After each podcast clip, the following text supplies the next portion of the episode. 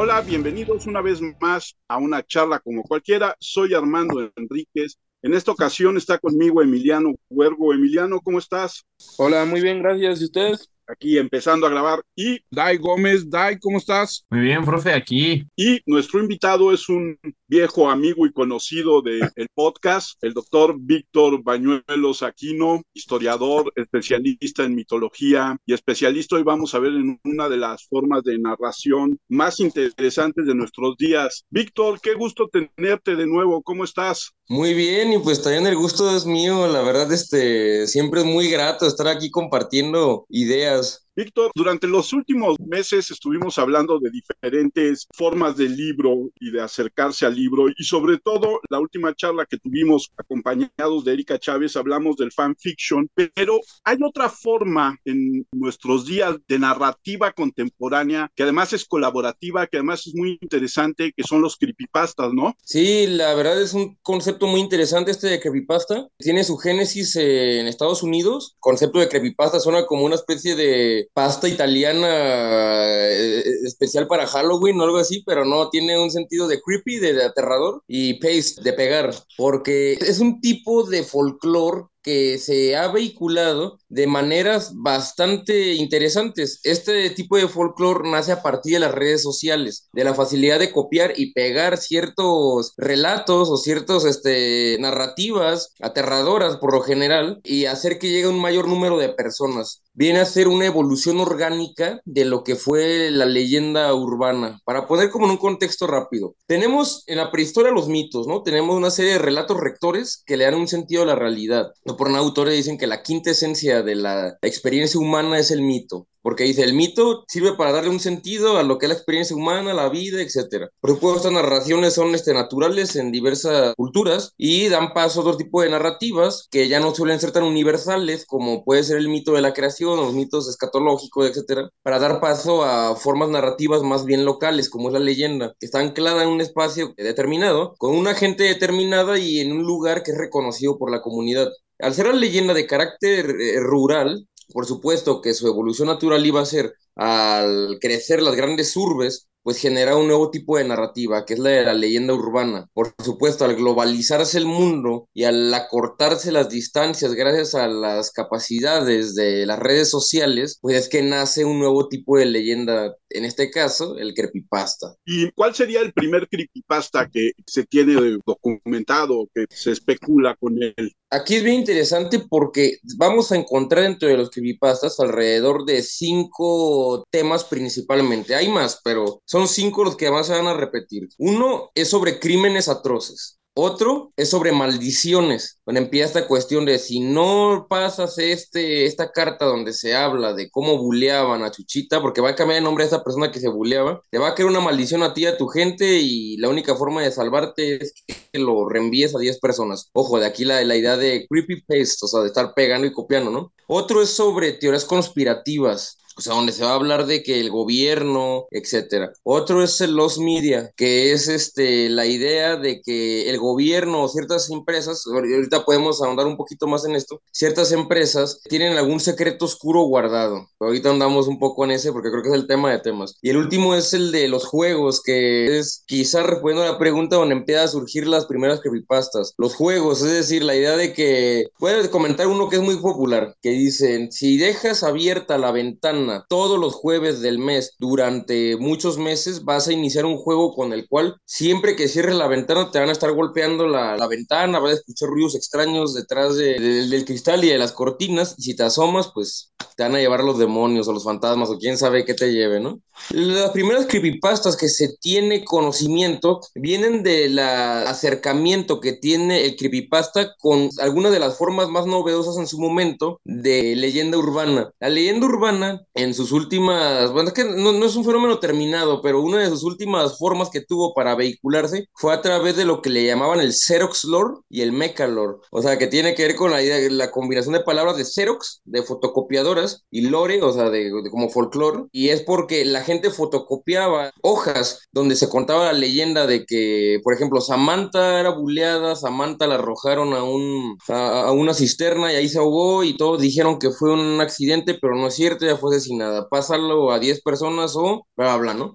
Se especula que una de las primeras creepypastas como las conocemos es la adaptación de este tipo de relatos, donde por ejemplo el Bloody Mary, Mary Sue, le ponen diferentes nombres, pero esta mujer sufrió de bullying, de acoso, fue asesinada durante este acoso y la gente no lo sabe y tiene que saberlo. Si no eres parte de esta cadena que ayuda a revelarse el secreto, vas a ser castigado, se te va a aparecer en la noche, te va a jalar las patas, te va a matar a ti o a tu familia, etcétera. Esto por supuesto luego ya dio forma a otras maneras más complejas de personajes siniestros, pero que ya van a ser parte de un proceso distinto dentro de la historia de Creepypasta. Solo por pensar en algunos, está el famoso Slenderman, aunque es el quizá el personaje de Creepypasta más famoso, no es el primero. Está por ejemplo Salgo, que hace unos 15 años cuando empieza a haber como un gran boom de estas creepypastas, se vuelve muy popular y otros pues son criaturas que como ya mencionaba pertenecen al ámbito de las teorías conspirativas, ¿no? The Rake, por ejemplo, que es una criatura que se supone que escapó de un laboratorio y es una especie de humanoide con unas garras enormes, de ahí que se llama el rastrillo, ¿no? The Rake. Está interesante. Dirías que, no sé cómo explicarlo, como que las creepypastas principalmente, bueno, de los países que tú dirías que de donde principalmente vienen las creepypastas, pues serían como Estados Unidos o incluso pues Japón, que también se dice que pues hay muchísimas cosas de creepypastas en Japón, provenientes de Japón, como leyendas de, pues sí, de niñas que matan, cosas así, ¿no? ¿Tú dirías que principalmente de esos dos países vienen estas creepypastas? Yo pensaría que principalmente de los Estados Unidos, porque la creepypasta se tiene que analizar de manera cercana a lo que fue su antecesor, que era, ya lo mencionaba, la leyenda urbana. Había un gran folclorista, Harold Brumbart, tiene un libro espectacular que se le recomiendo a todos, se llama El gran libro de las leyendas urbanas, tan excepcional para ser cierto, donde hace un análisis de una cantidad grandísima. Y el caso es que sí, hay muchas creepypastas donde se habla de Japón o de Corea incluso, pero muchas de estas tradiciones nacen a través del sentimiento de otredad que a los occidentales nos da conocer algunas cuestiones orientales. Entonces, más bien surgen de ese sentimiento de exotismo, de otredad, de diferenciación que siente Occidente hacia Oriente. Por ejemplo, una de las leyendas urbanas que por supuesto va a tener muchas variantes dentro de la creepypasta es la famosa historia del perro mexicano, no sé si la han oído. La idea del perro mexicano es de que una pareja va de vacaciones a, obviamente una pareja estadounidense, europea, va de vacaciones a México y se lleva de regreso un animal raro, ¿no? Pero raro, raro. Y entonces todo el mundo le pregunta, ¿qué es eso? Y ellos dicen, ah, es uno de esos raros perros mexicanos. El caso es que después de que el raro perro este mató a otra mascota de un vecino, pues un veterinario lo valora y dice, no, ¿quién les dijo que esto era un perro? Esto es, y allá le van cambiando, ¿no? O una rata gigante, o un mutante, o un cocodrilo disfrazado de perro, pero siempre cambia, pero es la misma idea. ¿Qué es lo que dice el autor Harold Brumbart? Que estos relatos lo que nos habla es sobre el miedo a lo que es distinto, que sigue existiendo de manera velada, pero constante en diversas sociedades. Y esto se va a apreciar mucho en la creepypasta, pero mucho. Bueno, dirías que a día de hoy como que las creepypastas han perdido un poco la seriedad porque pues hoy buscas creepypastas y te salen creepypastas de cualquier cosa, o sea, encuentras creepypastas hasta de caricaturas infantiles, o sea, de creepypasta de Bob Esponja, creepypasta de los Rugrats, este creepypasta de hasta Paw Patrol, ¿no? O sea, dirías que eso es como que hace que pierda un poco la seriedad. Es interesante el planteamiento, esto que estás diciendo que detectaste muy correctamente es parte natural de ese tipo de relatos. Cuando el relato es tan exitoso, viene una serie de imitaciones. Por ejemplo, este que comentabas de Calamardo viene a ser uno de las primeras creepypastas que se hicieron ultravirales. Comentaba que uno de los aspectos eh, fundamentales, una de las clasificaciones más comunes del creepypasta son aquellas que van en torno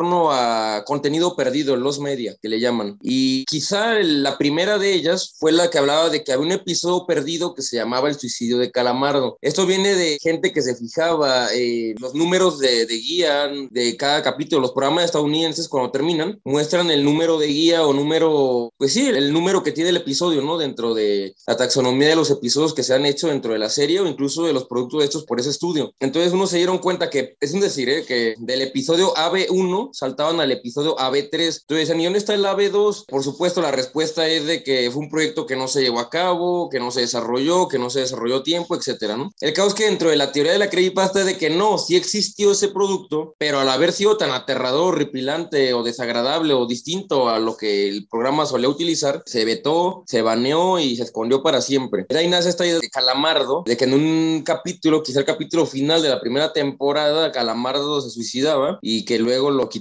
Por supuesto, este, este episodio hay una versión de Los Simpsons, hay una versión de Chavo del 8, hay una versión prácticamente de la serie que tú este, pienses. Pues habla si se le quita seriedad al creepypasta. Y bueno, la cuestión es que el creepypasta, al igual que la leyenda urbana, ha tenido un tono que ha ido como si entre lo serio y que es genuinamente aterrador, que busca como no perder ese hilo de realidad, hasta un tono un tanto autoparódico, este, que sí busca apelar como a sentimientos encontrados, ¿no? Pienso también este, en otras narrativas como la de los videojuegos que a veces buscan apelar a ese tipo de situaciones. Pienso en Mortal Kombat, ¿no? Que a veces busca ser muy violento, muy sanguinario y cruel, pero también a veces también busca pues, sacarte una risa con algo absurdo, ¿no? Algo que como que rompe con esa idea de lo que estaba conformando, ¿no? De un juego solemne y sombrío. Así suele ser la creepypasta, como ya en ella confluyen elementos narrativos de distintos géneros que ya no van solamente en la literatura, la música o incluso los videojuegos, pues hacen que jueguen estos elementos también para generar este, algo en el espectador. En esta parte que decías de casi, casi aquellas viejas cadenas que de repente te mandaban por correo físico, te encontrabas un papelito en la calle que era el correo de repite esta nota diez veces y mándala, que parece el origen de aquellos creepypastas que decías de la chica suicidada o estos que, que ahora hablan tú y Emiliano del basados en series de televisión. También hay otro que creo que ese es originalmente un creepypasta como tal que se llama Coven Island, ¿no? Que también es un capítulo perdido que hacía que los niños desaparecieran y luego de una manera muy brillante, creo que BBC hizo una serie que se llama Channel Zero y la primera temporada es, es esta historia de Coven Island. Pero lo que es interesante es que a final de cuentas el creepypasta surge escrito, pero si tú buscas el, el episodio final de Coven Island en YouTube lo vas a encontrar en diferentes maneras, ¿no? Entonces se hace esta narrativa donde todo mundo va aportando y va creando y va haciendo que el mito sea más grande y como tú decías, probablemente el más famoso de todos ellos es Slenderman, ¿no? Es parte de nuestra cultura del siglo XXI. Sí, comentábamos que la creepypasta al final, por más que, este, que aparezca dentro de un contexto ya laico, de las nuevas tecnologías, etcétera, no deja de tener una raíz muy profunda en la mitología y en el sentimiento religioso. Entonces, eh, la creepypasta, al igual que otras formas de religiosidad popular o de comportamientos criptoreligiosos, es decir, que no son religiosos pero se comportan como si lo fueran, tiene la capacidad de ser autógrafa. Es decir, cuando las grandes instituciones religiosas pierden esa capacidad de ser las únicas de generar un relato, surgen nuevas narrativas, ¿no? Pienso en la religión popular con figuras como la Santa Muerte, reinterpretaciones de santos como Judas Tadeo, etcétera. Y esto pasa también en la creepypasta. La creepypasta ya no se necesita que exista una institución que esté generando la narrativa. La narrativa la van generando sus consumidores sobre la marcha y sobre eso le van metiendo elementos. Esto porque estas creepypastas que surgen de los media tienen mucho de esa característica. El creepypasta original sobre ese no solo un capítulo, es todo un programa perdido que mucha gente jura y bajo tortura podría decir que sí lo vio, pero que no queda nada, ni un intro, ni un comercial grabado en videocassette, no queda nada, ni masters en, en un estudio de televisión, ni publicidad, o sea, no queda nada, nada. Y decían que era una serie que se llamaba back. Candle Cove, que aparentemente era muy parecida a los Muppets, o sea, que era como una serie infantil, pero que al final siempre tenía como un elemento transgresor que rompía y que hacía que se viera como algo diferente. Por supuesto, esto hizo que se generaran debates pero monstruosos, ya no solo sobre Candle Cove, sino de otro tipo de franquicias que supuestamente también existieron y todos las conocían y esperaban, pero que luego dicen, ¿esto existió o no? Ejemplos también increíbles, videojuegos perdidos, videojuegos malditos. Por ejemplo, no sé si han escuchado sobre el famosísimo juego de Polybius. Es el juego famosísimo que nunca existió. O sea, se juraba que en los 80s la CIA había hecho un experimento masivo con jóvenes en Estados Unidos y había soltado unas máquinas rarísimas que se llamaban Polybius, que era una, un juego de polígonos que se movían y lanzaban una, un patrón extraño de colores y sonidos que luego en la noche provocaban que los jugadores tuvieran alucinaciones de todo tipo. O sea, supuestamente esta máquina de videojuegos no era otra cosa que una extensión de lo que era el proyecto de MK Ultra que había generado la CIA. Por supuesto, para hacer la cosa más misterio, se supone que semanas después de que estas máquinas llegaron a los supermercados, que llegaran a, en ese tiempo los salones de arcades, que ya cada vez existen menos, desaparecieron, todas se las llevaron y pareciera que nunca existió este juego. El caos que al día de hoy, pues este es uno de los ejemplos más grandes de los media. ¿Qué nos habla esto? Pues claro que es un relato que está materializando la falta de confianza de la población hacia las autoridades. Y esto igual que lo que ya mencionaba ahorita de la condición autógrafa de estas gentes, no era algo novedoso. Esto muchas veces cuando un gobierno está siendo visto con malos ojos, surgen ese tipo de relatos donde en el fondo se está criticando la falta de eficacia del gobierno. No por nada, este, la famosísima bestia de Gabadán se apareció pocos años antes de la Revolución Francesa, o el chupacabras en México, ¿no? Antes de la devaluación del peso del 94. O sea, ¿qué estaba ocurriendo? Es lo que hay que ver. ¿Qué estaba ocurriendo? En, ese contexto en la política y la sociedad que hace que la gente lo materialice en ese tipo de relatos raros, en este caso sobre jugadas perdidas. Un segundo ejemplo, pero que este sí terminó siendo real y eso me encanta porque hasta yo en mi caso tengo por ahí algo que funciona como argumento de que ya existió, es que hasta hace unos cuatro o cinco años se pensaba que la continuación de un famoso juego de los 90 que se llamaba Primal Rage era también esto, era una creepypasta, era una leyenda, una leyenda urbana, esto nunca iba a pasar, nunca iba a haber un Primal Parte pero resulta que no. Se hay una enorme cantidad de publicidad sobre ese juego que nunca existió. No se dio porque quebró la compañía que los estaba haciendo o consideró que no iba a ser ya rentable. Pero ese sí resultó cierto. Sí hubo un intento por hacer una segunda parte de ese juego. Sí, bueno, yo de hecho conocí justo la Flippy con los videojuegos. Sobre todo hay uno de Sonic que es este también famoso que se le ponen los ojos rojos, ¿no? Si no mal recuerdo es una copia en teoría maldita del erizo azul de Sega y justamente bueno, ese pues tenía el don de que solamente era una copia, ¿no? De todas las que habían salido, entonces era muy poco probable de comprobar, ¿no? Porque solamente una, una persona lo tenía. Yo ahorita que has tocado, por ejemplo, dos ejemplos de videojuegos y que yo conocí las creepypastas con los videojuegos, ¿crees que, por ejemplo, hoy en día es el sector donde más se pueden encontrar este tema de, de creepypastas? Porque justo juegan mucho con el tema, pues, de que programación, ¿no? De que hay algo roto dentro de ellas. Y como se vuelven muy populares en Internet, ha sido como una explosión muy importante. Ya lo comentabas el de Polibius, que yo creo que es el más famoso de todos, pero no sé si en ese sentido ha mutado justamente de dejar cosas como el de chupacabras a llevarlo a un tema mucho más tecnológico. Sí, es una gran pregunta porque sí, en parte es cierto. Solo quería comentar algo más de Polibius que he olvidado y es que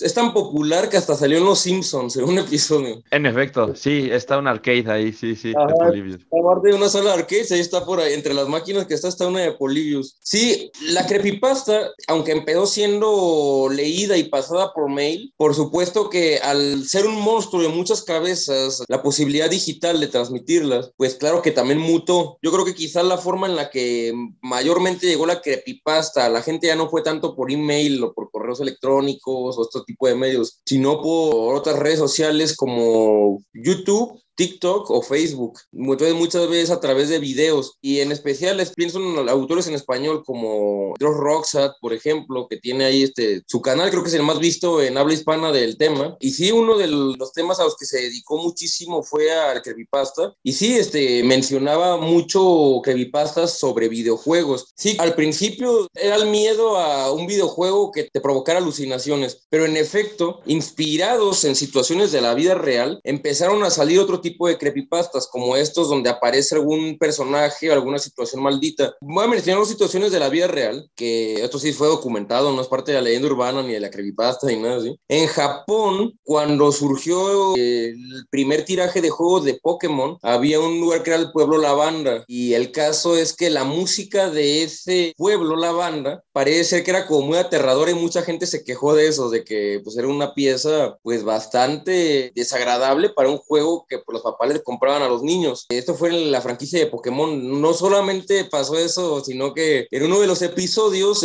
un patrón de luces hizo que algunos niños les dieran ataques epilépticos. Por supuesto, estos relatos llegaron a Occidente y pues se magnificaron, ¿no? Y uno más, pero que esto sí ocurrió en Estados Unidos, fue con uno de los juegos de Sonic, que cuando generaba cierta cantidad de puntos, desbloqueabas a un personaje que en un principio no era jugable, creo que era Tails, uno de los eh, compañeros de este Sonic. El caso de que un niño al sacar la secuencia igual el patrón de luz le hizo que le diera un ataque y falleció. Entonces esto hizo que surgieran ideas de que lo que lo mató era una criatura espectral, un ser demoníaco que salía del juego. Y esto hizo que salieran pues muchas, pero muchas creepypastas donde se imitaba este patrón, ¿no? Había un juego que de manera deliberada tenía un secreto oculto, ese secreto que si reconocías pues te mataba. Por supuesto, una vez más, esta es una sucesión de motivos de la tradición religiosa, la ruptura de un tabú. O sea, quien rompe un tabú se muere, ¿no? Le pasa alguna situación extraña, es castigado. Desde ser estos relatos al principio alusivos a programadores taimados, luego saltan ya una cuestión metafísica, donde ya no es que en tal juego te pase eso, sino que como tú bien dijiste, existe una copia que te encuentras en un mercado de pulgas, en un tianguis, en un mercado no oficial, en esos en los que suelen vender productos pirata o productos de segunda mano, y ahí donde te dicen, no, no, este, uno de estos juegos puede que esté maldito por su dueño anterior, o puede que sea una copia secreta este, hecha por algún programador taimado, pero en el que metió alguna maldición. Y se fijan, no deja de ser otra vez esa idea de, del objeto maldito, el amuleto maldito. Quien haya visto las películas de Hellraiser sabe que también ocurre esto, que en un mercado se compra el cubo interdimensional, o la pata de mono, por ejemplo, este relato de Jacobs, que también habla de un tipo que en un mercado compra este objeto maldito y lo lleva a los Estados Unidos. O sea, se reitera un motivo bastante común este tipo de narrativa desde tiempos pues inmemoriales. Ah, una variante que a mí en lo personal se me hacía muy interesante de estos juegos malditos era una en la que se entraba una especie de Mortal Kombat 2. Ustedes saben, es uno de los juegos más polémicos de la vida. Mortal Kombat 2 era demasiado violento para su época. Tuvo una cantidad brutal de candados para regularlo y que no lo jugaran los niños. Y pues bueno, a mí que sí me tocó cuando salió, este, sí era un juego que en los personajes se me hacía bastante espeluznante. Ah, pues su creepypasta dice de que un tipo consiguió un cassette de Super Nintendo nomás estaba arrancada la etiqueta y decía con lápiz Mortal Kombat 2. Y donde en lugar de aparecer los personajes que todos reconocemos, aparecían como personas angustiadas y que cada que jugabas con ellos, pues se sentía como que eran muy real, ¿no? Para no ser larga, se supone que la enorme cantidad de gente que había tenido el cartucho a lo largo de los años estaba encerrada en el juego y pues eran los personajes con los que jugabas. Entonces, pues estaban propensos a ser descuartizados, a tener muertes horrendas. Yo quiero regresar un poco al principio, cuando nos mencionaste que pues este de la creepypasta puede tomar como cuatro temas, o sea, por ejemplo, de que creepypastas de personajes, ¿no? Tipo Slenderman, creepypastas sobre los videojuegos, de lo que estabas diciendo ahorita, creepypastas sobre cosas de, como dijiste, de, se me olvidó el nombre, pero de la criatura que se escapó de unos laboratorios y así. Para alguien que realmente no conoce mucho del tema y quiero yo empezar a meterme en esto de las creepypastas, pero no sé por dónde empezar, ¿tú qué le recomendarías? Que le dirías, pues mira, puedes empezar por esto que para gusto propio es, lo, es del, de los temas más interesantes para mí? Fíjate, es una buena, buena, pregunta y un buen consejo, ¿no? Para iniciar a la gente a, a, ver ese tipo de material. De entrada, este, los videos de YouTube. En YouTube viene una cantidad tan monstruosa de este material y aparte y de manera interesante, pues lo que se ha registrado en los últimos, pues ya cerca de, pues de 15 años de aparición de estos videos. Hay una que mencionaba que ya se ha medio perdido, se ha traspapelado, ya como que no se acuerda mucho la gente de ella y era Salgo, que era con Z, Z-A-L-G-O. Esta estaba muy vinculada con la mitología de Howard Philip Lovecraft y sus mitos de Cthulhu. Y lo que hace interesante estos relatos de Salgo es que no era solamente el texto escrito en sus orígenes, sino que tal cual era la narrativa léxico-pictográfica como la del cómic. ¿Qué es lo que hacían los autores de estas creepypastas? Agarraban tiras de Garfield o de Daniel Travieso, esas tiras este, que salen todos los domingos en los Estados Unidos, y la modificaban con Photoshop, cambiaban los diálogos y siempre, no sé, empezaba una situación X, ¿no? En la que estamos tú y yo platicando, así como, hola Emiliano, ¿cómo estás? Bien, ¿y tú? Y de repente los dos decimos algo y tenemos la cara como deshaciéndonos, deshaciéndose o los, los ojos escurriendo alguna materia negra o, o, en la cara se nos ponen algunos tentáculos, como mencionaba en estos relatos de Lovecraft, y no había más contexto que eso. Entonces lo que se decía de fondo es que había una suerte de revolución artística de gente que hacía esto porque estaba por venir un dios prehistórico, terrorífico e imposible de entender que se llamaba Salgo. Y al estar tan velado, al ser todo tan críptico, pues eso generaba que fuera todavía más aterrador. Funcionaba en ese sentido. Y hay otra que esta, hay videos donde te la narran hasta con las fotos y todo, lo voy a mencionar porque es, se me hace un gran ejemplo y también va vinculada con esta idea de, Candle Cove. Era la creepypasta del show M, que por supuesto es M de, pues, de los Muppets, una vez más, ¿no? Donde supuestamente en un poblado de los Estados Unidos, que igual puede ser cualquier lugar del medio oeste, había un programa del que los niños eran ultra fanáticos, que parece ser que era un show con botargas, donde todo era así muy simpático. Eso era lo principal, eran botargas de animales. Entonces los niños estaban fanatizados y pues no puedan ser más felices. Entonces ocurre que un día empiezan a aparecer anuncios en varias revistas locales donde decían, niños, niños, estén atentos, el show M viene a tu comunidad, no te lo pierdas. Parece ser que lo iban a grabar en el estacionamiento de un Walmart norte, ves que son grandísimos esos estacionamientos. Ahí iban a, grabar el programa y estaban invitando a todo el mundo, ¿no? A que se uniera. Pues resulta que la persona que está contando este relato, que pues bueno, te hablan de que es un adulto, parece que esto le ocurrió en la década de los 70, pues menciona que a él se le hizo tardísimo porque se quedó a dormir a casa de una amiga. Entonces cuando lo llevan al lugar donde se iba a grabar el programa, pues no hay nadie, nomás están muchos papás. Pues resulta que llegaron las gentes del programa, estaban todas las botargas, se ven los camiones con los logos de la compañía, de los estudios, y le dijeron a los papás, gente, no vamos a poder grabar aquí, tenemos que movernos a otra localidad. Entonces les proponemos esto, nos llevamos a los niños y después ahorita que los dejemos regresamos por ustedes. Pues ya se imaginan, ¿no? Pues se fueron y ya no regresaron nunca. Entonces empezaron a pasar las horas y cuando se dieron cuenta, pues no van a regresar y los niños pues se los robaron, pues empezaron a llamar a la policía, llegó la policía y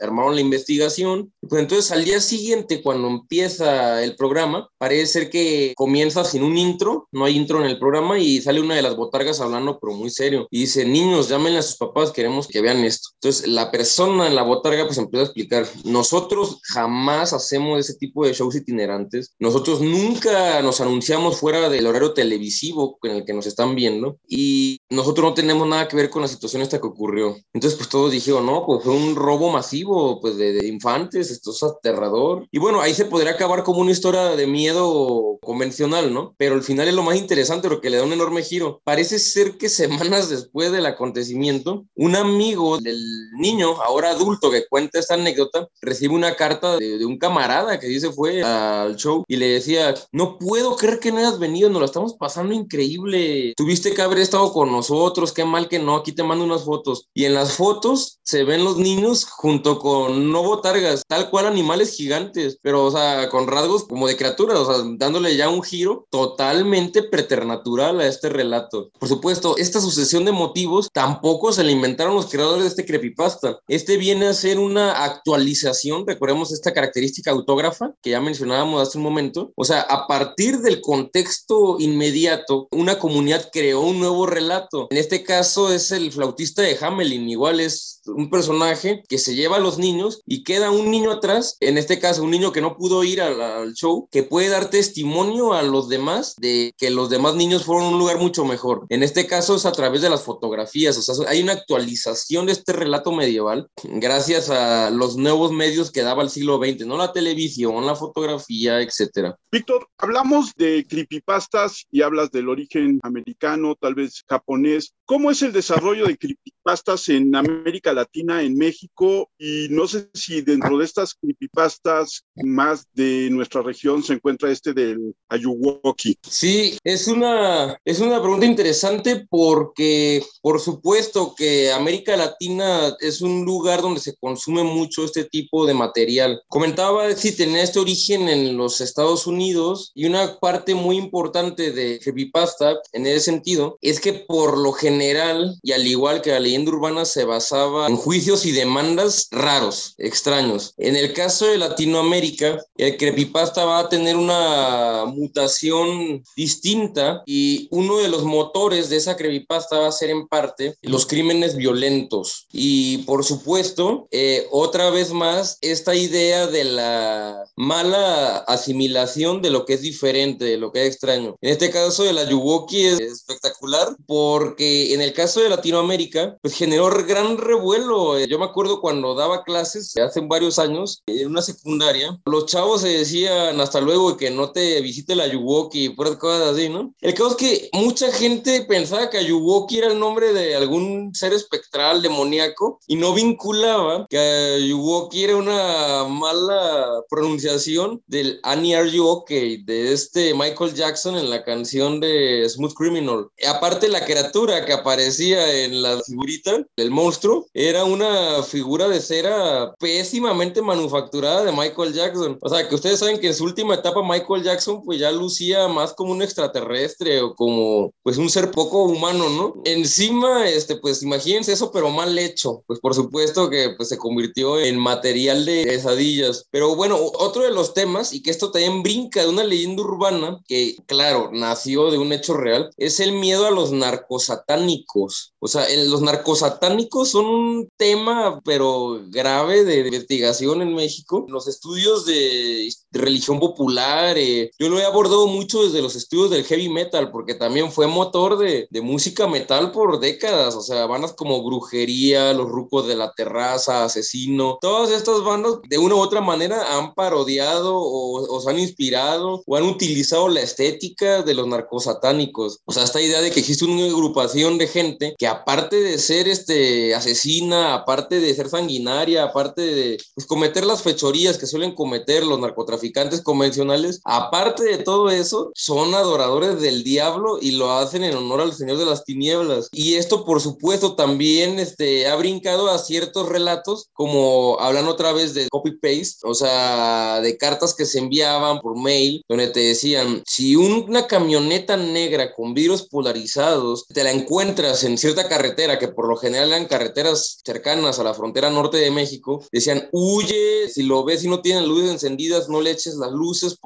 si lo haces te van a perseguir y te van a llevar a su rancho y te van a, pues te van a descuartizar y te van a hacer parte de sus rituales demoníacos. Eso solo por mencionar algún ejemplo, ¿no? De este tipo de relatos que digo, no, o sea, en Estados Unidos existen, pero tiene otro tipo de rostro, ¿no? La figura del asesino serial, saben que en países este, de la Unión Europea o de Estados Unidos tiene como su estatus, ¿no? De figura, pues es real, pero también tiene un estatus legendario. En el caso mexicano, pues bueno, ahí tienen a los narcotraficantes, tienen a los narcosatánicos, tienen otro tipo de características. Bueno, los, se me dio risa, los narcos son satánicos, ¿no? Por naturaleza, este, pero sería así como de, sí, igual no le eches las luces, sea ficción o no sea, este, ficción, porque si te van a llevar al rancho cualquiera de los dos. Yo, yo te quería preguntar, este, Vic, eh, ahorita que Emiliano abordaba esto como de que la gente le entraba por primera vez a las creepy, ¿no? Cuáles podían ser y tal. Yo tengo otra pregunta. Ahora, en la actualidad digo, antes te llegaba por mail y digamos que la exploración era mucho más limitada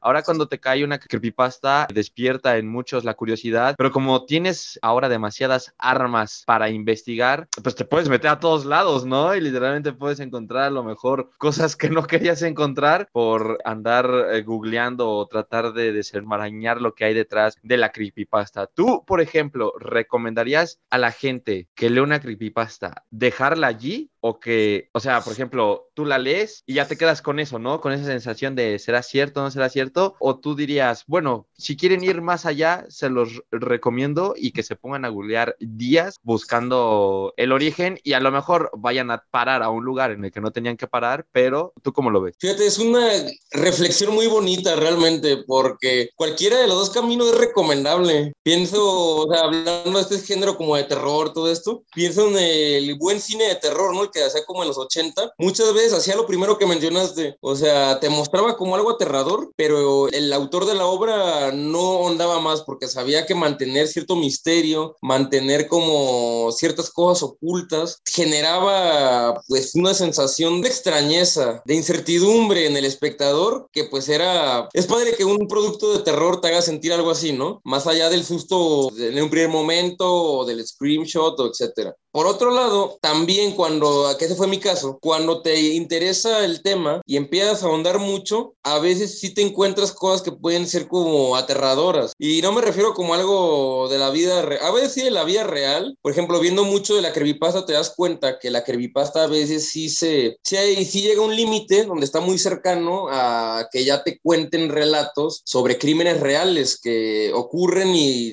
se están dando a conocer gracias a los medios, por ejemplo, de la red profunda, Deep Web, que le llaman, que esa es una que empezó conociéndose como una creepypasta, pero que resultó que era real, ¿no? Y que dices, bueno, ahí sí eso no me gustaría haberlo sabido tanto, pero de ir conociendo, por ejemplo, de The Rage y de The Rage ir, ir este, por ello sabiendo de la existencia de otros relatos como los de Slenderman, los de Salgo, los del Show M, Candle Coke, es una experiencia que sí también recomiendo. Cualquiera de las dos creo que son muy gratificante si quieres pasar un rato como de sustos, etcétera. Una por un lado por este el enigma, el misterio, lo oscuro, lo desconocido, y otro al revés por exceso de conocer de estos temas que son aterradores per se. Yo incluso diría que hay un tercer camino, que es aumentale a la creepypasta, vuélvete parte de la creación de la creepypasta, ¿no? Es un tercer camino que también se vuelve interesante. Sí, y es bastante común, este, ahorita que hablábamos de la naturaleza autógrafa de ese tipo de relatos, o sea, de que son los mismos consumidores los que lo van generando sobre la marcha. Hablabas hace algunos minutos del diario de Dross, de Dross Roxat, es una página muy conocida de, no solo habla de creepypastas, habla de exploración urbana, de terror, pero son puros temas que giran en torno a esto, ¿no? Y en algunas ocasiones este personaje lee tres creepypastas y entonces es bien interesante porque en uno de estas creepypastas que él leyó, en la parte de los comentarios, había un tipo que decía, estaba muy emocionado, ¿no? Y ponía un montón de groserías, pero no como insultos, sino de, pues, de que estaba muy eufórico. Y decía, es que yo escribí esta creepypasta hace dos años y ahora verla que llega hasta este programa es este maravilloso. Pues así es, es muy sabido y esto creo que va con respecto a alguna de las preguntas que me hicieron hace un momento. Podría pensarse que en parte le resta seriedad, porque si tú sabes que cualquiera puede estar escribiendo esto y sale de su cabeza y es mera ficción, pues se pierde mucho como ese halo de misterio, ¿no? De que quizá pueda ser real. Pero por otro lado, también abre la posibilidad de hacer algo interesante porque se ve que hay una conciencia de lo que ahorita mencionaba, de esa tercer vía, o sea, de que somos nosotros mismos creando nuestra narrativa sobre la marcha. De hecho, hay una creepypasta que también igual, este, esto se lo inventó ya alguien, ya con nombre y bien reconocido, que se llama la creepypasta de las creepypastas. Y uno intenta juntar todo esto, ¿no? Tanto en los media, las teorías conspirativas, los juegos, los monstruos, y dice que hay como una macro conspiración donde se intenta someter a la humanidad y que entonces por eso lanzan estos juegos y que por eso existe todo este contenido perdido, para mantener a la gente ocupada investigando eso y no las cosas que son importantes. Luego, los monstruos son experimentos que hicieron y se escaparon, pero que de todos modos los tienen bien ubicados. Y luego las teorías conspirativas, donde meten hasta a los nazis y a todo, dicen que pues todos tienen que ver con ellos de alguna manera, ¿no?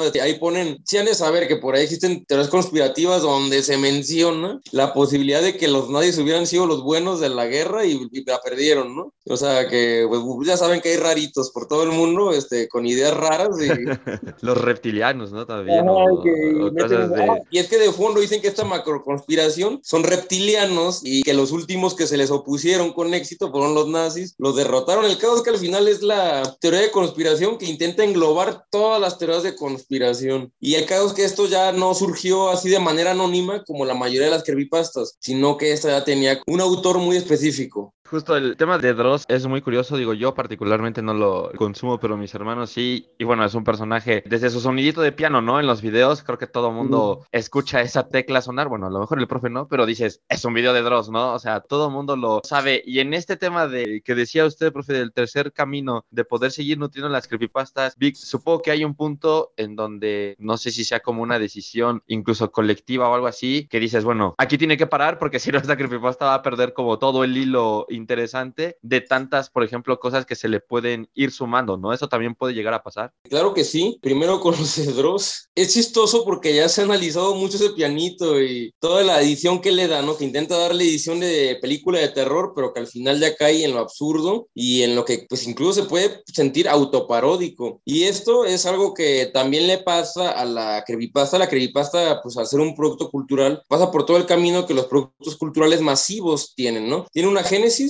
y tras el éxito después de esta génesis hay una imitación. Después de esa imitación hay una deconstrucción y finalmente la parodización. O sea, es tan masivo que hacen bromas de ello. Un ejemplo de esto pueden ser las películas de slasher, ¿no? O sea, alguien crea Halloween de John Carpenter, ¿no? O sea, pega, se vuelve un macro boom. Luego vienen las imitaciones, puede ser Jason Burgess, Freddy Krueger, Ghostface de, de Scream. Luego la deconstrucción, Scream ya es una serie de películas que es autoconsciente de que existe un género slasher. Y luego la parodia, ¿no? Scary Movie, todas estas películas. Lo mismo le pasa a la cuestión de la creepypasta. Por ejemplo, hablamos de las criaturas. Vamos a mencionar a la más famosa, Slenderman. De ahí este, salen otras criaturas también este, famosas. Viene un momento en el que, en el caso de Slenderman, más que hacerse, hacerse consciente de, de, que existe, por así decirlo, comienza a saltar la barrera de la ficción a la metaficción. Ya saben que, pues, Slenderman, una de las cosas que también lo hizo popularísimo fue que dos niñitas mataron a una compañera alegando que se los había ordenado esta criatura caricatura. Y finalmente, pues ya eh, aparecen tantos productos, videojuegos, películas, etcétera, que ya no se toma en serio el personaje. Y se fijan, Slenderman, aunque es como muy conocido y todo, ya hasta los jóvenes ya no lo mencionan con ese halo de misterio y temor de la década pasada. Ya se ha convertido más bien en una parodia de sí mismo y le ha dado paso pues a otras criaturas. Por ejemplo, tú eres ya más cercano a todo este tema de las creepypastas, o sea, creo que, bueno, supongo que has leído de cualquier cosa. Por ejemplo, a mí todo este tema me da mucho miedo, o sea, por ejemplo, no puedo leer una porque, o sea, de que si leo uno o veo un video de Dross incluso, yo tengo que dormir con la luz prendida, porque de verdad me da miedo, o sea, de que escucho una tecla del video de Dross como dice Dai y lo quito, o sea, automáticamente lo quito. Tú, bueno, tal vez al ya haber leído bastantes creepypastas como que te has blindado y has dicho, bueno, esto ya no me da tanto miedo, pero ha llegado algún momento que tú has leído alguna creepypasta y digas, no, ya no la puedo terminar porque, o sea, de verdad me está dando miedo. Bueno, este, la verdad, el, mayor blindaje aquí es, la creepypasta viene a ser como una de las últimas ramas de la narrativa mitológica y de sus subdivisiones. La verdad, por más aterradora que sea la creepypasta, no considero que se asome siquiera a lo que nos muestra la mitología, por ejemplo, la griega, que es este espeluznante en todo sentido, ¿no? Está, está lleno de elementos ritualísticos y elementos de todo tipo que sí te dicen, ay no, esto sí yo ya. Creepypasta con la que yo me he quedado de, y no, qué miedo. Yo pienso, y dejando de lado cualquier blindaje o cosa por el estilo, les comentaba de el pueblo Lavanda de Pokémon. Yo recuerdo haberme despertado en la noche con terrores nocturnos, con esa tonada en la mente. Y hasta llegué a pensar, ¿realmente sí estará maldita la pieza? O sea, ¿por qué estoy recordando este momento y por qué me siento tan angustiado, no? Así en una madrugada. Esa y también otra que habla sobre extraterrestres, ¿no? Que dice, ¿por qué la gente se levanta a las 3 de la mañana? Y dicen que es que porque los extraterrestres a esa hora llegan y, se llevan a la gente y la regresan y que por eso uno se despierta asustado, es porque te acaban de regresar y como la experiencia es tan traumática, pues no la recuerdas. Esto incluso lo han explotado en películas. Hay una película que se llama El Cuarto Contacto, que de hecho es el tema principal de la trama. Pero yo diría que esas son como las que más de miedo me han dado en la noche, ¿no? O sea, pensar en que es cierto esto, conspiración de que los extraterrestres este, se roban a las personas y también esta idea de, de esta pieza maldita de Pokémon. Víctor, ¿a ti te gustaría ahorita que estábamos hablando de lo del chavo que comenta en el, en el video de YouTube de Dross de, eh, yo escribí eso, ¿no? Tratando de encontrar ese, bueno, no sé llamarlo protagonismo, ¿no? Pero justo esa autoridad sobre la creepypasta que escribió. ¿Tú preferirías que siempre se mantuvieran anónimos para mantener ese feeling de es cierto o es no? O sea, a mí me pasa, por ejemplo, en las películas de terror, a mí no me gusta el cine de terror porque pues, sé que es ficción, excepto cuando te ponen basada en hechos reales, ¿no? Y dices, a su madre, voy a ver esa porque parece que pasó, ¿no? O sea, como que te despierta eso, ¿no? Pero pues ya cuando voy a ver, no sé, cualquier cosa que sé que es una obra ficticia, digo, bueno, X, ¿no? Pero así la película sea malísima, pero te pongan basada en hechos reales, ya es como, uff, hitazo, para mí, ¿no? ¿A ti te gustaría que eso pasara en las creepypastas, por ejemplo, que los autores se mantuvieran justo, ¿no? O tal vez anónimos y decir, esto pasó y, y ya. La realidad es que si la creepypasta sigue perdiendo esa naturaleza de anónimo, unânime va a dejar de ser este creepypasta como tal, porque la creepypasta, al ser este descendiente de la leyenda urbana, necesita mantener ciertas características de forma y de contenido de este género. En este caso se fijan los mitos, las leyendas, los cuentos populares, y la leyenda urbana no tienen un autor. Puede haber un recopilador, ¿no? Los hermanos Grimm, por ejemplo, Homero mismo en la mitología, o sea, el que escribió la Ilíada la Odisea, se lo, lo menciono, no voy a ser como algunos alumnos que, les mencionaba Homero y pensaban en Homero Simpson. Homero que, escribió, Homero que escribió la la Odisea, estaba escribiendo una serie de tradiciones orales, le estaba dando forma, pero él no es autor, él no inventó a Zeus, él no inventó a Aquiles, él no inventó, o sea, él se estaba inspirando una enorme tradición oral que se remonta todavía miles de años antes de él, o sea, casi hasta la prehistoria. Si la creepypasta pierde esa naturaleza anónima, va a dejar de ser creepypasta, se va a convertir, no sé, en un subgénero de la narrativa de cuentos de terror. Ficciones veloces, minificciones, microficciones, va a tener otra característica y otro nombre, pero va a dejar de ser una parte de la leyenda urbana de Internet, se va a convertir en otra cosa. Es interesante que se dé esta idea de que, ah, yo lo y esto, porque nos habla de cómo es la génesis de estos relatos, pero si eso se vuelve la normativa y se vuelve lo común dentro de la creepypasta, va a dejar de ser un género de la tradición oral, tradición popular, etcétera. Y en ese mismo sentido y en el mismo camino de la pregunta de Dai, ¿hacia dónde va la creepypasta? ¿Hacia dónde crees que va la creepypasta en, un futuro cercano? Yo la creepypasta en un futuro inmediato veo que va a seguir yendo hacia el lado de las leyendas sobre videojuegos, porque el videojuego cada vez se ha consolidado más como uno de los grandes géneros de la narrativa y de la cultura de masas, que incluso no solo ya compite con el cine, en muchos aspectos ya es más rentable y le gana y llega a muchísimas más personas. Por ejemplo, una gran película como La ballena, por ejemplo, o Sin novedad en el frente, realmente no llega a tantísima gente como llega un hitazo, por ejemplo, de The Last of Us o los juegos del Dios de la Guerra, que estuvieron para el PlayStation. Hoy que se estrenó Resident Evil 4 Remake. Ajá, los remakes de Resident Evil. O sea, esto sí llega a un público hipermasivo, porque puede ser metalero, rapster, amante de la música pop, lo que sea, pero va a llegar a ti ese juego. Igual, este, los cómics, nada de esto puede ahorita competir con la industria del videojuego y, y va más hacia ese lado. Curiosamente, ahorita que menciono el cómic, el cómic aparece en la leyenda urbana, pero ya raramente aparece en el creepypasta. O sea, en la narrativa del cómic sí, como lo que le mencionaba en Salgo, pero el cómic como sujeto dentro de la narrativa de creepypasta, como si aparece, por ejemplo, los videojuegos con estos juegos malditos de los que ya mencionábamos, no tiene esa aparición. Entonces yo creo que con el paso de los años, el videojuego va a seguir eclipsando otros factores de terror o factores comunes dentro de las creepypastas. Eh, yo no tengo más preguntas, solamente qué bueno que va a ser en el videojuego, ¿no? Así vamos a...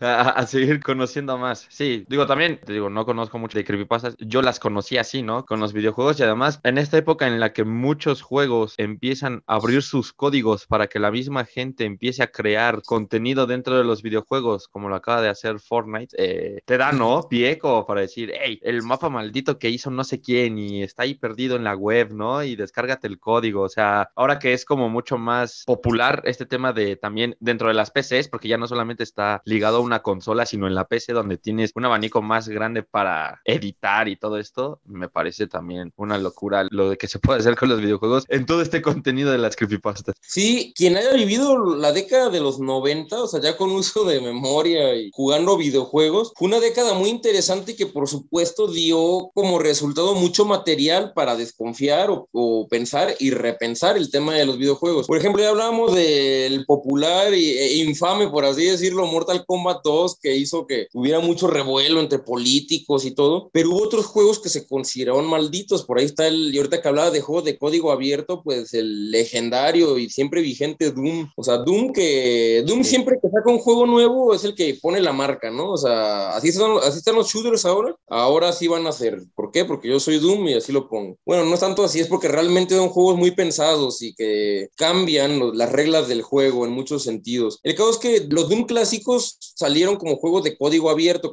Algo que permitía hacer esto que fuera de código abierto era ver una enorme cantidad de easter eggs y de, de mods. sentidos, bots, cosas que metían los creadores que pues pasaban por cosas súper aterradoras. Por ejemplo, un cuarto lleno de las cabezas de todos los creadores, ¿no? Que eran fotos pixeladas de ellos colgadas de estacas en el infierno. Por supuesto, pues a alguien en los 90 que se topa con eso, pues claro que, que pues piensa y repiensa, ¿no? Que, que, ¿Por qué está esto aquí? Y, y le da un sentido metafísico, aunque bueno, ahora sabemos que los creadores de la saga Doom pues eran un grupo de trolls que les gustaba hacer ese tipo de cosas para asustar a sus fans. También mientras más vaya a haber juegos de mundo abierto y del tipo más bien cooperativo, pienso en los juegos estos de World of Warcraft, Space, todos estos en los que tú realmente puedes convivir con jugadores en tiempo real, también hace que, que surjan estos relatos de quién está el jugador, quién es ese jugador. Ahora mismo Dross tenía una saga de videos sobre el juego Second Life, donde él se quejaba de que a donde él fuera lo perseguía una figura de, en forma de payaso. Y me parece ser que pues el misterio era quién es ese fanático de Dross y del juego que lo está persiguiendo. Y luego parece ser que le hackeó la cuenta a ese fan y cosas así, ¿no? Mientras más empiecen a desdibujar las líneas de la ficción y la realidad de los videojuegos, también por supuesto se van a crear nuevas ficciones para explicar esos miedos, inquietudes que existen en las personas, pero traspoladas al ámbito de la virtualidad. Por ejemplo, Vic, estamos hablando de estas creepypastas y muchas, por ejemplo, de las que yo conocí, que, bueno, yo soy del 96, entonces no viví con conciencia la década de los 90, pero digo, como me dedico a los videojuegos, pues he jugado todas estas joyas noventeras, tipo, bueno, y ochenteras, Mega Man, Sonic, todo esto, ¿no? Pero, por ejemplo, muchos nos quedamos con esos relatos de esa época porque creo que había un, todavía un gran margen en la capacidad de sorprender a la gente, ¿no? Porque pocas cosas se habían visto, a como ya se ve ahora, ¿no? O sea, han pasado 25 años de la época de los 90 y, o sea, ha crecido toda la industria a un nivel increíble. ¿Crees que la gente, al perder como esta capacidad de sorpresa, ¿no? Porque tú comentas de Mortal Kombat, de la sangre, de los fatalities y tal, y hoy es algo que puedes ver hasta que cualquier película, ¿no? Y no te piden nada para entrar, o sea, ya cualquiera está tan expuesto a este tipo de contenidos que crees que, por ejemplo, pierda Punch un relato así como de una creepypasta, esa capacidad de sorpresa. O sea, yo la primera vez que vi el soldado Ryan llevándolo un tema más terrenal, me volví loco, ¿no? Dije, ¿por qué vuelan tantos brazos? ¿Por qué salen tantas vísceras? Pero sobre todo las películas de guerra son así y es como lo ves y ya no pasa nada, ¿no? A tal punto que yo creo que lo puedes ver a 50 metros y, o sea, sí te va a impactar, pero tal vez no tanto como si hubiera sido la primera vez, ¿no? ¿Crees que esto le pueda ser negativo a las creepypastas o estos relatos? Sí, es una excelente reflexión esta que haces. Y sí, es este como triste porque yo les mencioné hace algunos minutos que yo me asustaba con Mortal Kombat 2, Primal Rage. Estaban muy en boga estos juegos, es que todavía tenían ese último coletazo, ¿no? Del miedo apocalíptico de los 80 y antes, ¿no? Durante la Guerra Fría. Y sí es triste porque a la hora de volverse como lo normal, o sea, los juegos, si dicen que van a ser sangrientos, van a ser muy sangrientos, ¿no? Tipo Doom o los nuevos Mortal Kombat, etcétera. Ya se pierde toda sorpresa.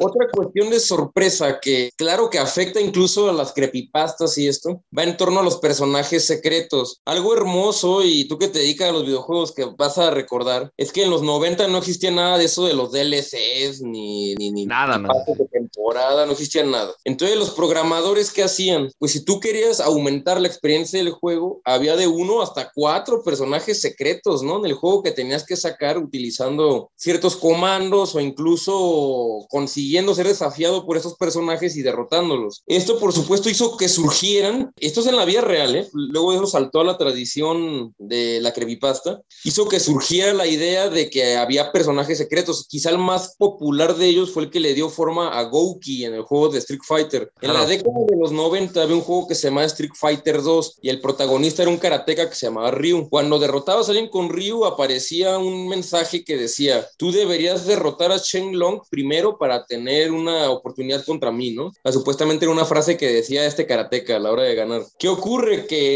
pues, la gente dijo, pues ¿quién es Cheng Long? ¿A qué se refiere con deberás derrotar a Cheng Long? Por supuesto era una mala traducción del japonés, o sea, a lo que se refería con Cheng Long era mi golpe de dragón, es a lo que se refería, deberías poder vencer mi golpe de dragón para tener una oportunidad contra mí, a eso se refería, no a un sujeto que se llamara Cheng Long. Entonces una revista muy popular de videojuegos de aquella época, en abril, que es el mes de los inocentes en países anglosajones, sacó una nota extensísima donde incluso decían grande eso, tú deberías derrotar primero a Chen Long para tener una oportunidad contra mí. Y se veía este, un personaje que obviamente era el mismo Karateka Ryu, pero le habían retocado el traje y ahora era de otros colores y aparte aparecía como un anciano con cabello largo, barba y pues todo se volvió una histeria, todo el mundo quería sacar a Chen Long y por supuesto mucha gente juraba por el bastón de Jacob y juraba por lo más sagrado que él lo había sacado con sus manos, que hasta su primo lo vio, cosas así. Por supuesto nada de eso existía, pero la falta de otro tipo de medios de comunicación, más este, todo ese misterio que había dentro de un videojuego en el que podría o no ser cierto que existiera un personaje secreto, hicieron que esto se tomara por real. Por supuesto, al final esto le dio, hizo que la misma compañía pues sí sacara un personaje secreto con esas características y es el ahora famosísimo Akuma, Gouki, como lo conozcan dependiendo de la versión, que es tan común en Street Fighter. Las, ya hablábamos de esta creepypasta de Tails Doll, donde hablaban de esta figura demoníaca de Tails que podía sacar en ciertos juegos de Sonic y que te perseguía. Por supuesto, esto no es cierto, esto nunca existió. Ya con el tiempo, la misma compañía Sega, como una suerte de guiño a sus propios fans, ya lo sacó como un personaje jugable en un juego de carreras de Sonic, pero fue solo después de que los fans lo pidieran con todas estas creepypastas y lo hicieran tan popular también ese tipo de narraciones. Víctor, como siempre es un placer platicar contigo, que nos compartas todas estas historias. Tendremos que hablar de otros temas. Yo sé que tenemos una charla pronto, pero de aquí se derivan muchos otros. ¿Dónde te encuentra la gente en redes sociales, Víctor? Ahí me pueden encontrar tanto en academia.com y también refreshgate.com. Este, nomás me buscan como Víctor Manuel Bañuelos Aquino. Tengo varias publicaciones, no tanto sobre creepypasta, pero sí sobre leyenda, leyenda y cuento popular, mitología. Y sí es este, muy cercano en más de un elemento. Van a encontrarse por ahí cosas interesantes y que se pueden ligar con esta plática. Ay. Arroba de ahí